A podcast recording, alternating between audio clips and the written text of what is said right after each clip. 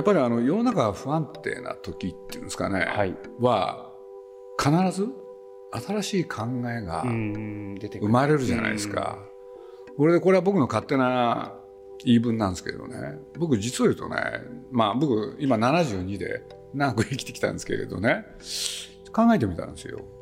前にもあったなって。それはいつかってことを考えてみたんです。その70年前後なんですよね。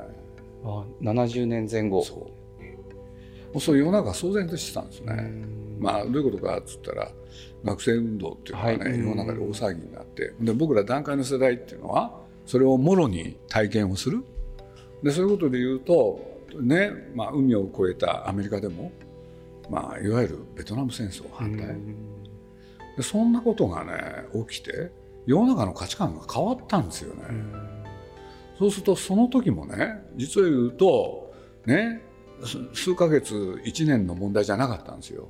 うん。僕が大学入ったら67年。これがまあ学生運動が始まって。これで実を言うと、ね、フランスでもカルチェラタンで起きたし、でアメリカでもベトナム戦争反対で起きたし、世界中にねそのスチューデントパワーっていうのが起きたんですよ。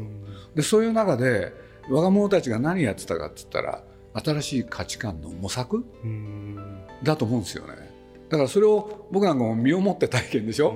でそこへ持ってきて例えばね忘れもしないんですけれど、ね、東大の安田講堂が大騒ぎになるとか、そうそういうことそういう時にねその渦中にいながらねずっと思ってたんですよ。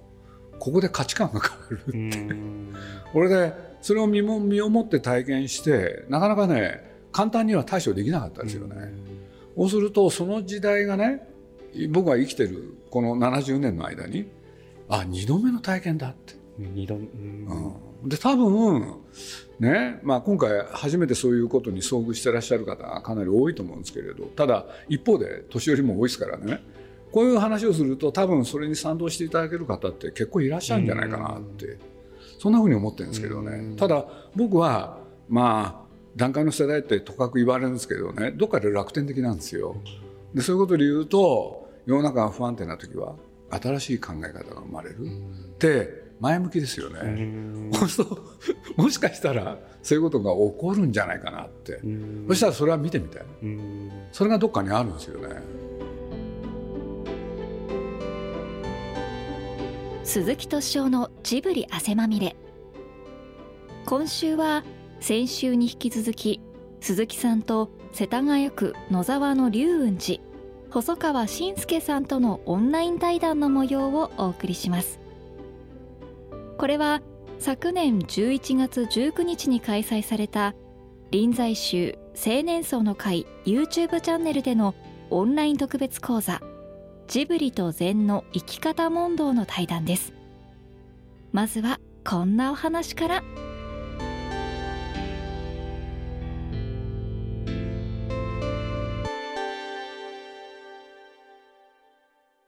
まあ、今日ちょっとあの生き方問答ってことで、まあ、あの今度あの鈴木さんからご縁いただいてあの徳間書店で私ああの禅の言葉とジブリ出させていただいて、はい。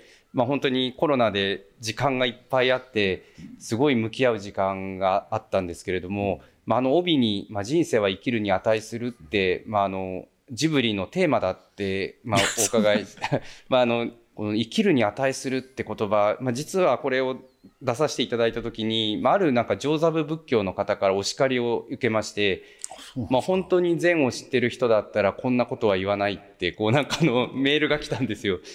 で、まあ、人生は生きるに値しないから私たちは下脱を目指すんだっていうのが、まあ、その初期の仏教のまあ考え方なのかなとも思ったんですけれどもやっぱり私はちょっとそれにはあまりこう同感できないところがあってやっぱり辛いこと、まあ、コロナもあるし悲しい別れもあるけれどもやっぱり私たちは人生は生きるに値すると信じて一歩踏み出したいなっていうのが私、まあ、この帯を決めさせていただいた一番の理由だったんですけれどもこの人生は生きるに値するっていうのを鈴木さんなりにこう解いていただくとどんな？いやそんな偉そうなこと言えないんですけれどただやっぱりなんていうのかな。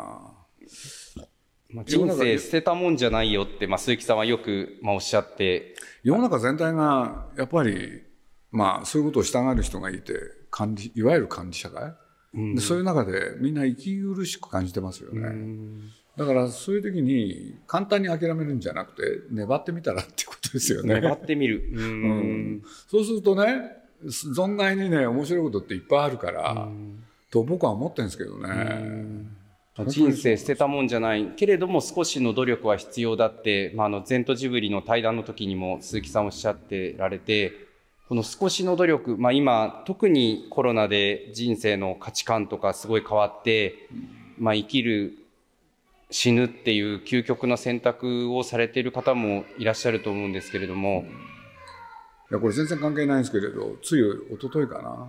タイから LINE が来て、うん。そしたらいきなりね英語だったんですけれどまあ生老病死っていうんですか、うん。この言葉はあなたは知ってるかって聞かれてこれで僕は「ブッダの言葉だよね」っ つったら「正しい」っつっていきなりなんですよ。はい。で、まあ、僕の知り合いで関谷だっていうね、はい。まあ、女性なんですけれど、まあ、非常に熱心なその仏教のに帰依してて。俺でねそういう書き方をしてきたんでしょうけれどね。ほんでまあ自分が今ねまあちょっと病気になったんですよね。ああそうなんでですそうかいうことによってそういうことをなんかもう一回自分に問いただしてみたんでしょうね、うん。まあ34なんですけれどね。これでこの世に生まれいでねいろいろあるんだろうなってちょっと思ったんですけどね。で病気になった時にねその原因が不明で。で自分が悩んでたんでね、うんだから面白いこといっぱいあるよっつって探せばっつってそんな返事を返したんですけどね、探さないといけないってことなんですね。探せばね変わりますよね。という気が僕はしてます。今回もう何回も見させていただいて、まあ、本書かせていただくこともありますし、うんいます。いえいえ、もうそれこそあの字幕で見ることもあったんです。怒られそうですけど、日本語の字幕で見ると、セリフの一字一句がよくわかるっていうので、まあ、あの、10回見たら1回は字幕で見るみたいなのを夜2時3時までこう、見させていただいたら、まあ、やっぱりこう、小学生とか高校で見てた時とは、また親となって見たり、前奏となって見ると、全然違った切り口と、違ったシーンでこう、心惹かれる自分がいて、もうやっぱりどこを切っても、こう、メッセージに溢れてるっていうのは、今この現代でねまあそうやって今おっしゃったようにね日本映画を字幕で見ることができる？はい。って若い人に流行ってるのご存知でした？ああ、全然知らなかったです。はい。若い人たちねまあそれはアニメーションに限らずライブあの実写もはい。字幕で見てるんですよ。えーこれでねそういう言葉を探してますねああ。ジブリのスタッフにもいたんですけれ いや、もうその、やっぱり一言一言に気を使われて並べられてるじゃないですか。だからもうそれもすごくて、どありがとうございます。いえいえ、なんかまあ、あの、だ特に。から相手が子供だと思ってるから、まあ、結果としては大人が見てくれてもね相手が子供だと思ってるから言葉遣いには注意しますよね、ああ、なるほど。うん。うん。だから変なことをね教えちゃいけないとか、うん。そういう考えはあることは確かですね。へえ。あのー今のね禅の言葉とジブリは面白い本ですよ。あいえいえ、ありまあ、がとう僕あれね何回読んでもね面白いのがもののけですようね。ん。ねいや、もう鈴木さんにそう言っていただくとなんか。あのもろに聞かれてね、はいわからないってやつ、あれ何回も聞いてるはずなのに、はい改めてちゃんと見ちゃうんですよね。いや、ありがとうございます。いえいえもうなんかやっぱり結婚させてくださいとか、まあ、鈴木さんの例えばお嬢さんと結婚させてくださいって言われて、あい言いに行って、鈴木さんに娘を幸せにできるのかって言われて、わかりませんって言ったらやっぱり嫌ですよね。いやいやいや、して、ここは嘘でもいいからしますって言ってほしいのに、まあ、明日かがあそこでわからぬって言ったのはすごい深くて、なおかつ、こう共に生きることはできる。はいまあ、やっぱりこう、今、コロナで本、心ですよねん宮崎の。まあ今79で、はい。もう延々そのアニメーション映画作ってきたわけでしょこれでねこの後に及んでねまあ今、まあ、実作業が始めてもう丸3年半かな？やってきてあと3年ぐらいかかるんですけれど君たちはどういうかって、でそれやりながらねいまだに言うんですよ俺監督に向いてないよね あ、そうなんです。向いてないんですか？すごいっすよねん。僕感心するんですよ感じ。こんだけ作ってきてねはい。俺やっぱりアニメーターじゃないかと思うってあ違う違ったんですか？えー、監督はやっぱり他に誰もいないからやるんでやっぱり俺は監督には向いてないよって。えずっと言ってんですーよ、えなんですかね。ーいやーでも宮崎監督があのジブリ美術館の YouTube で、あのカフェに並んでるシーンがすごい印象的で 74番の方って言われて取りに行く とね誰かが運ぶかと思いきや自分でちゃんと取りに行かれるんだって思って。あのそういうことにこだわるんですよね。こだわるっていうのはどういうことかっつったらまあ欧米行くとね、はい。映画の監督って部屋があって、はい。そこにと閉じこもるんですよ。うんでも彼は仕事をするときに全スタッフと同じ場所にいたいんですよ。えそれはこだわってますね。ーなんか見たいとかきょ空気を共感したいみたいなイメージなんですかね。あのね映画を作る時は全スタッフワンノブ全部だろうと。うん。だから誰が偉くて誰が偉くないとかそういうことじゃないうん。なんかそれが考え方としてあるんでしょうね、うん。だからまあいつもだからねさっきのいやいや前置きが長くなったんですけど共に生きることができるっていうのは実に彼らしい言葉あで、ー。うん、ということを言いたかったんですけどね。まあ、ラグビーでワンチームっていうのが去年すごい流行って、ねうん。まあ、今年このコロナで皆さんバラバラになってしまったんですけど、まあでもやっぱり日本人にはこうワンチーム共に生きることができるっていうのはすごいなんか優しいメッセージだな。まああの今回 Zoom企画でございますのでせっかくですのであの今日参加してくださってる、はいたくさんの方々から質問があ結構来てますね。すいません。自分の考えを一度顧みる必要があるように思いますが、相手と対話をすることに際して何か心がけていることはあるでしょうか？自分自分の考えたことを必ず人と話します。自分の考えていることを必ずひ、なんか一人と話します。あの、私実は15年前のプロフェッショナル見させていただいて、はいあの時なんか最初に皆さんと相談する前に自分の思いを書いて引き出しにしまって皆さんに話し合うっていうのを、それはね、こういう意味なんですよ。はい、一番最初に考えたことは紙に書いてしまっとくんです。はい、これでその後、日にちが経つじゃないですか。はいでその間に考え方がいろいろ変わりますよ。はい。その時に役に立つんですよ。一番最初に考えたやつを。で、最後に出来上がってるものと見比べてみるんです。そうすると、こっちが正しい場合が多いんです。えーまあ、それで今まであれだけの作品を世に送り出してきた。いやいや。へだから最初に思いついたことってね、結構正解が多いって気がします。ーうんだから論理で考えるより、直感ってことですか？うんだから僕最近ね、まあこれある方の影響もあるんですけれどね、デカルトっていう人がいるじゃないですか。そうするとあの人がね、我思うゆえに我あり。あれってパロディーだったんですね。うんパロディ13世紀にね、はいトマス・アキナスでしたっけ、ん逆を言ってるんですよ。はい。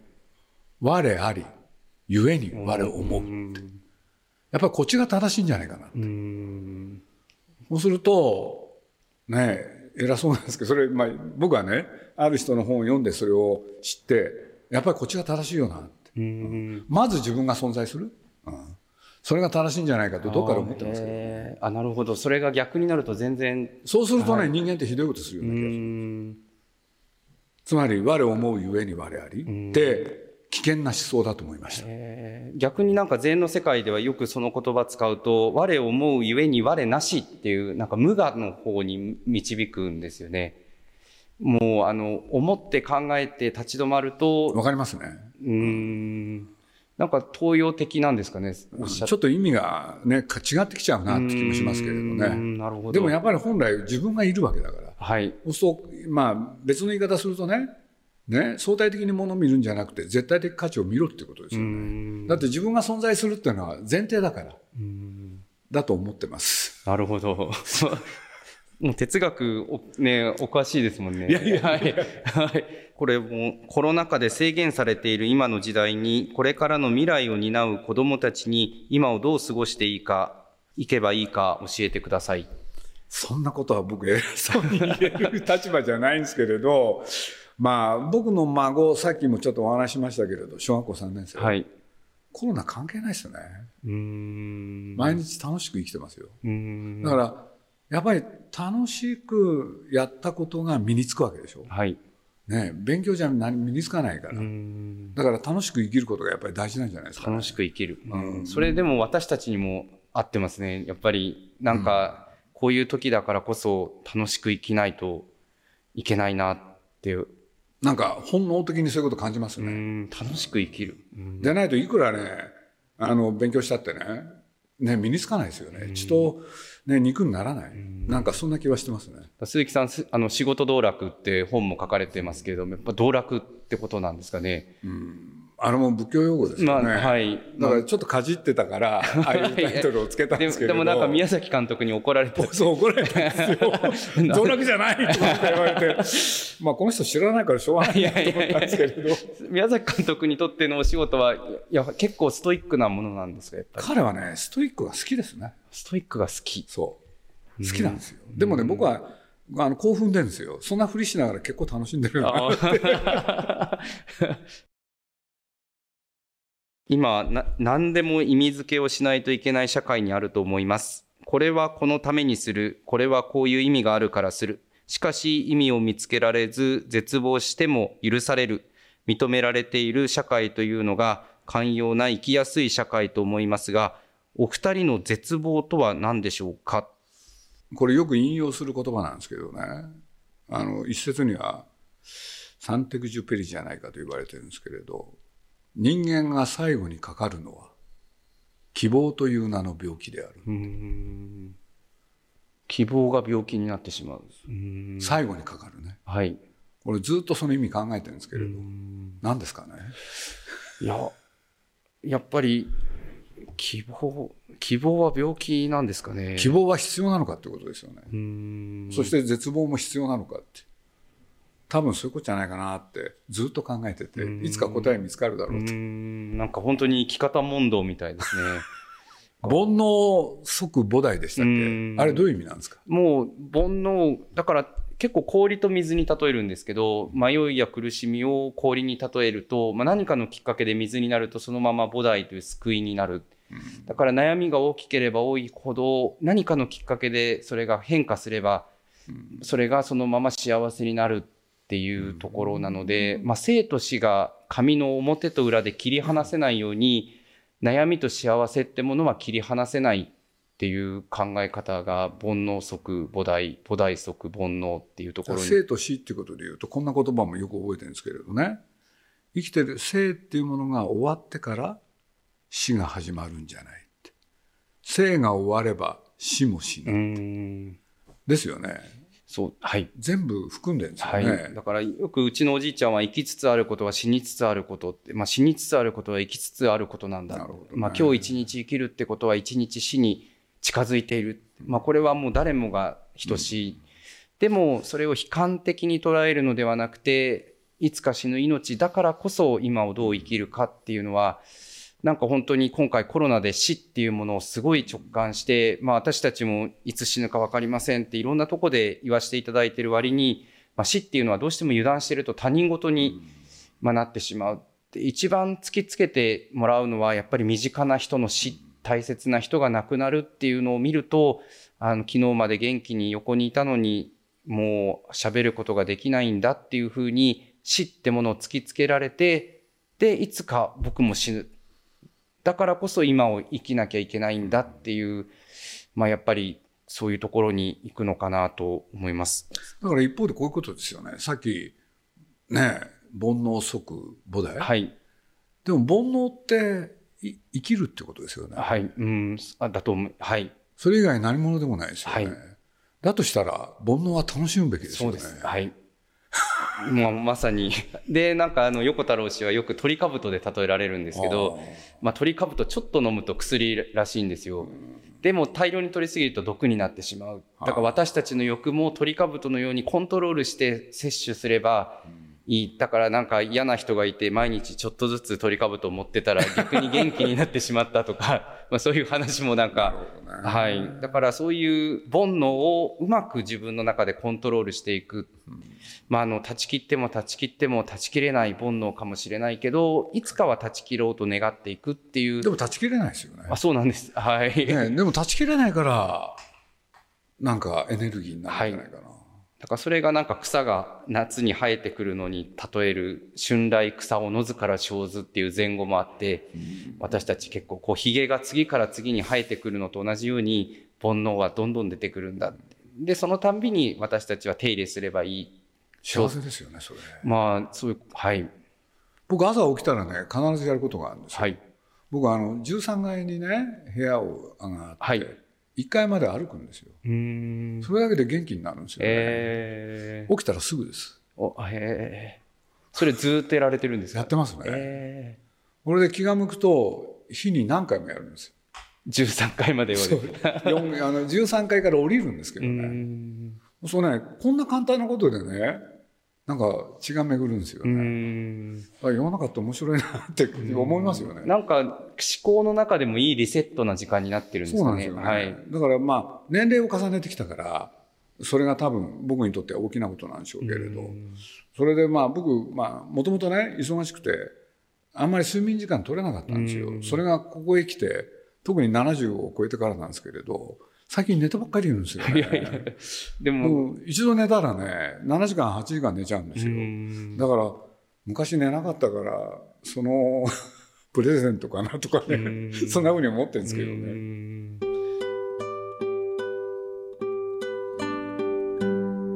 鈴木さんと龍雲寺細川信介さんとのオンライン対談いかがだったでしょうか？この模様は臨済宗青年層の会 YouTube チャンネルでもご覧になれます。臨済宗青年層の会では見るだけではない共に座禅をしていることを実感するオンライン座禅会を開催しています。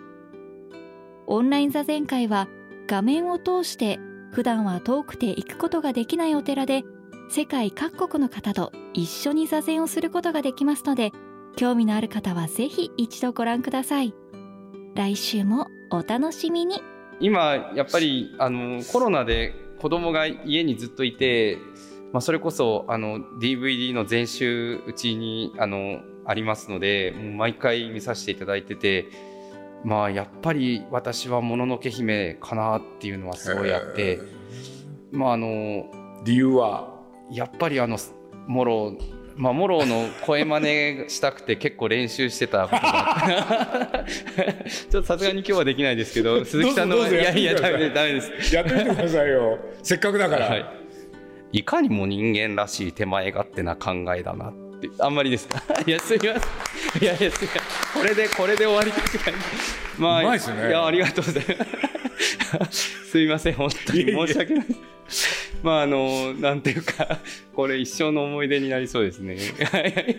まああのあの時まあこど我が牙を逃れるために差し出した赤子がさんだって、まあ、お前にさんが救えるかって言われた、まあそこと、まあ、やっぱりこう、まあ、下かのかっこよさとかもあるんですけどまあ今日本当にあのななんかすいません。今のでちょっと全部吹っ飛んでしまって。まあでもやっぱりお気に入りあのっていうのはなんかやっぱりいろんなやっぱりあの蛍の墓とかも、まあ、今回この本書かせていただくのでもう一度見させていただいて、まあ、あれは何も悲惨さだけを描いたわけじゃない、まあ、子供はその中で幸せを見つける天才なんだっていう、まあ、あれも本当にご縁といいますか高畑監督がお亡くなりになられて、まあ、いろんな昔のニュースがネットに出てきたのでそれを見させていただいて、まあ、急遽あの熱風の原稿も、まあ、差し替えさせていただいて高畑監督の作品に、まあ、させていただいたんですけれども、まあ、やっぱりジブリ映画って知れば知るほど深くなる。また自分の置かれる立場が変わるとまた見方も変わってくる、まあ、そういうところが、まあ、あるなと思ってます。本当にありがとうございましたありがとうございます。